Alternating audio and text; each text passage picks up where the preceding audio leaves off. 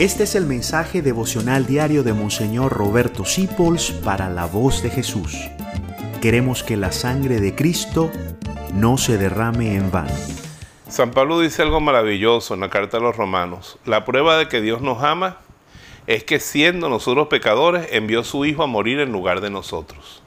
Esta es la prueba de que Dios nos ama. Nos creó, nos dio la vida. Y tú pensarás, es que yo soy muy pecador es que yo he cometido errores muy graves, es que a mí no me quiere ni mi mamá. Pero la prueba de que Dios te ama es que Él envió a su Hijo por ti. Él envió a su Hijo en tu lugar a cargar tus pecados. Cristo es la prueba de que Dios nos ama. Y no fue a la cruz porque nosotros fuéramos buenos, sino siendo nosotros pecadores. Observa tu pecado, avergüénzate de él. Como dice el Papa Francisco, siempre es bueno tener un poco de vergüenza. Siente la vergüenza de haber caído.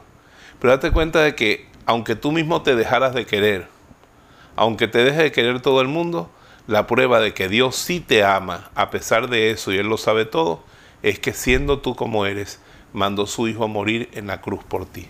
Acepta ese amor, déjate amar por Dios. Sé feliz, no sigas en esa soledad.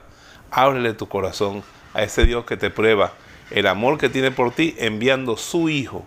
Nadie entrega un hijo sino por un inmenso amor y Él lo entregó a la cruz por ti.